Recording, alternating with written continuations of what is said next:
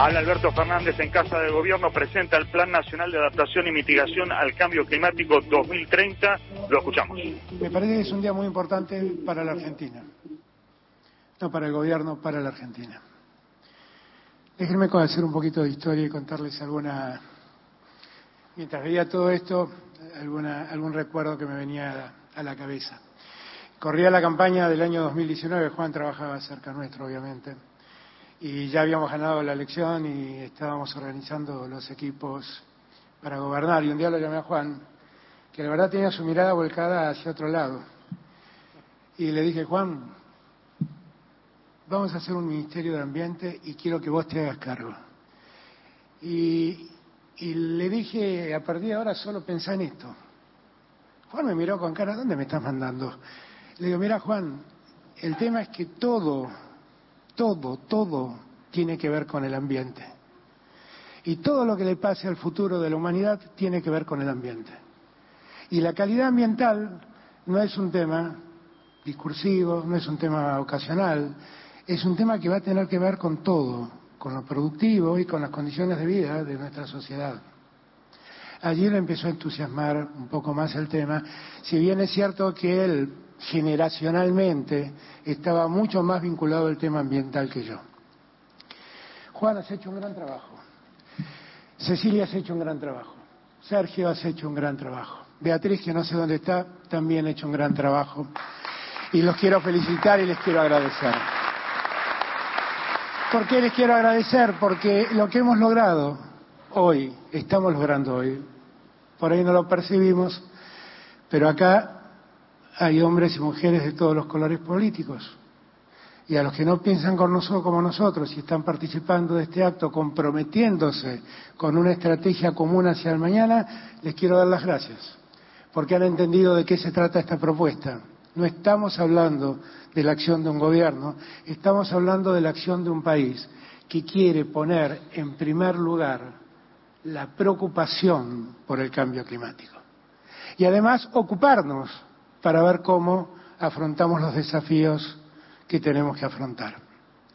Argentina tiene una historia muy importante en, materia de atención al clima. Días atrás estuve con Celeste celebrando los 150 años de la creación del Servicio Meteorológico Nacional. Para muchos el Servicio Meteorológico Nacional es el que nos permite ver si el día estará soleado, si se cruzarán nubes, si habrá una tormenta o si lloverá mucho. Pero para la Argentina el Servicio Meteorológico Nacional es mucho más trascendente. Nos permite prever, nos permite saber qué es lo que puede pasar a la hora de, como en el campo, producir, eh, sembrar, qué puede pasar mientras la siembra crece, cuándo debemos adelantar la cosecha si existe riesgo de, que esa cosecha se pierda por alguna cuestión climática. El Servicio Meteorológico Nacional, que fue uno de los pocos, de los primeros que hubo en América Latina, si no el primero, el, primero, eh, la miro a Celeste para que me corrija, que ella conoce mejor que yo, pero fue, fue una preocupación de Domingo Faustino Sarmiento. Él fue el que impulsó que el Estado le preste atención al tema climático. Yo marco estas cosas porque se trató también del mismo hombre que dijo, prestemos la atención a la, atención, a la educación pública, ¿eh? porque para que la Argentina crezca necesitamos educación pública. Fue el mismo. Como todo hombre de, de esa talla, tiene claroscuros, seguramente. Pero es hora de que reconozcamos la importancia de lo bueno que hizo, de lo trascendente que hizo. Desde Sarmiento hasta hoy, la Argentina se ocupó del tema del clima, se ocupó. Y como bien han dicho quienes me precedieron en la palabra, no fuimos precisamente los causantes de la catástrofe climática que el mundo afronta. Yo me acuerdo hace unos años atrás, cuando se empezó a hablar del agujero de ozono, y muchos decíamos, ¿qué es esto del agujero de ozono? La única preocupación que nos causaba el agujero de ozono es que teníamos que ponernos más protector a la hora de ir a la playa porque el sol tenía más capacidad para lastimarnos. Y en verdad estaba cambiando las condiciones del mundo peligrosamente para que el mundo pueda seguir desarrollándose adecuadamente. De aquellas primeras noticias del agujero de ozono a hoy ha cambiado mucho y la conciencia ha cambiado mucho. Aún así nosotros tenemos que seguir trabajando para concientizar a todos de la importancia y de la trascendencia que el cambio climático tiene. Lamentablemente el cambio climático del que hablamos no es un cambio climático para bien, es un cambio climático para mal, para mal, porque la emisión de gases ha hecho que el mundo se recaliente. Acá ustedes van a encontrar un mapa que yo acabo de ver cuando Cecilia me lo trajo a mi despacho, donde vemos cómo las diferentes zonas de Argentina se han recalentado producto de este, de este cambio climático. ¿Y ese recalentamiento qué supone? ¿Que vamos a necesitar más aire acondicionado? No, es que se complica todo el sistema productivo argentino. Eso está diciendo. De eso está hablando. De eso se está. ese debe ser el objeto de nuestra preocupación. Argentina, también como se ha dicho acá, no es responsable de esto. Solo el 0,8% de los gases que se emiten son emitidos por Argentina. Tampoco la América Latina, menos el Caribe, es responsable de lo que está pasando. Sin embargo, menos África es responsable de lo que ha pasado y de lo que está pasando. Sin embargo, son las principales víctimas. Somos las principales víctimas. ¿Por qué? Porque, porque el Caribe ve crecer el mar, ve desaparecer sus islas, ve que sus costas cada vez, su territorio cada vez es menor porque el mar avanza sobre sus islas, porque aparecen eh, ciclones, eh, lluvias eh, que antes no tenían. ¿Y qué culpa tiene el Caribe en la generación de todo esto? ¿Y qué culpa tiene la América Latina cuando ve que muchas áreas de su territorio se desertifican, se vuelven desiertos, producto del cambio climático, del calor, y lo que antes era productivo dejó de serlo? ¿Y qué culpa tiene África en padecer lo que padece? Un continente que prácticamente no tiene electricidad. En verdad nosotros tenemos que ocuparnos del cambio climático y de resolver todos los perjuicios que han generado la, la ambición de los poderosos de seguir ganando a cualquier precio, de los negacionistas, de los negacionistas que decían que el cambio climático no existía y siguieron sometiendo al mundo a más intoxicación climática. Ahora, gracias a Dios, en Brasil hay alguien que va a cuidar el Amazonas. Pero el Amazonas lo talaron, lo talaron, lo talaron. Hicieron el daño que hicieron. ¿Y qué debemos hacer nosotros responsablemente por nosotros y por la humanidad? Nosotros tenemos junto a Brasil y junto a muchos países latinoamericanos, somos proveedores de oxígeno porque tenemos el pulmón somos el pulmón del mundo, con esas grandes selvas, con la Amazonia, con, el monte impresionante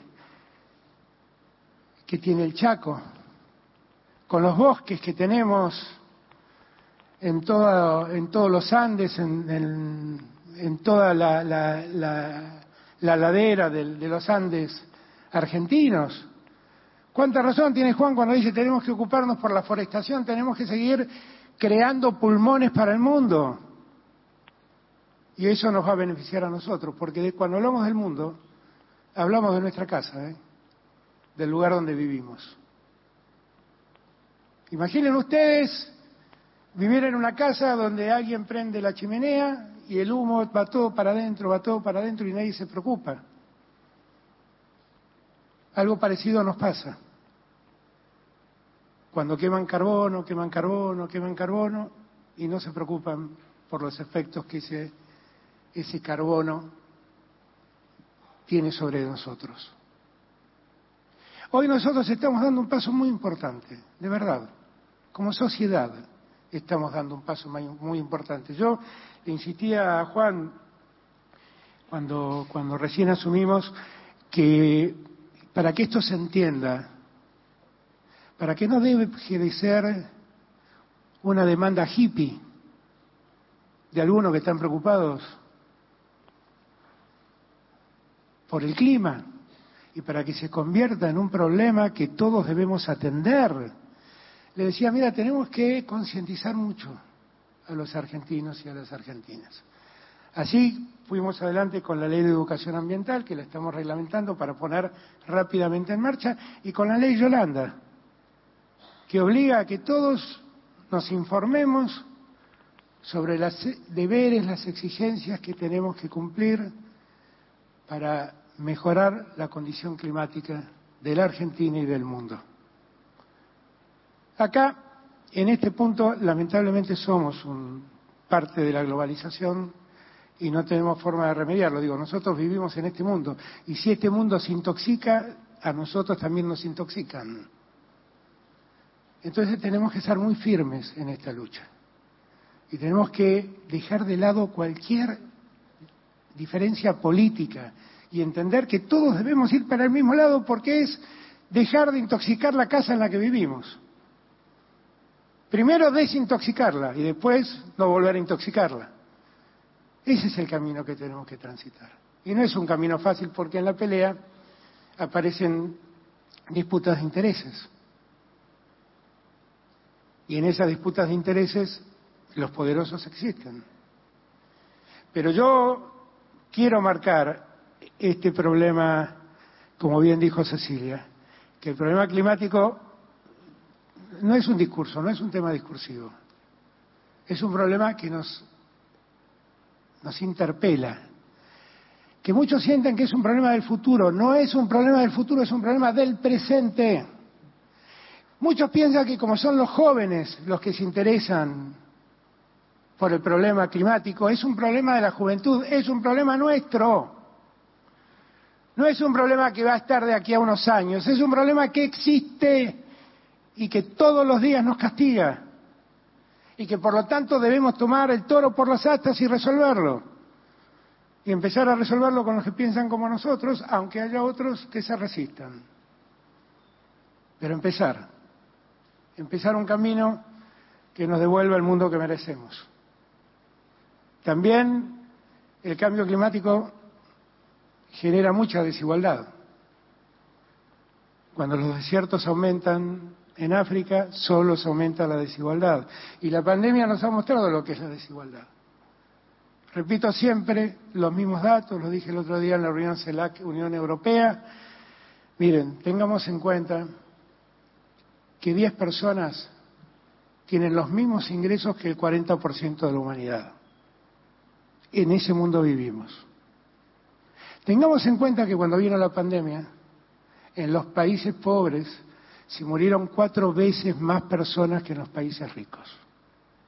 Tengamos en cuenta que cuando la vacuna apareció, el 10% de la humanidad se quedó con el 90% de la producción de vacunas y el 90% de la humanidad deambuló por el mundo buscando una vacuna que le permitiera salir de la pandemia.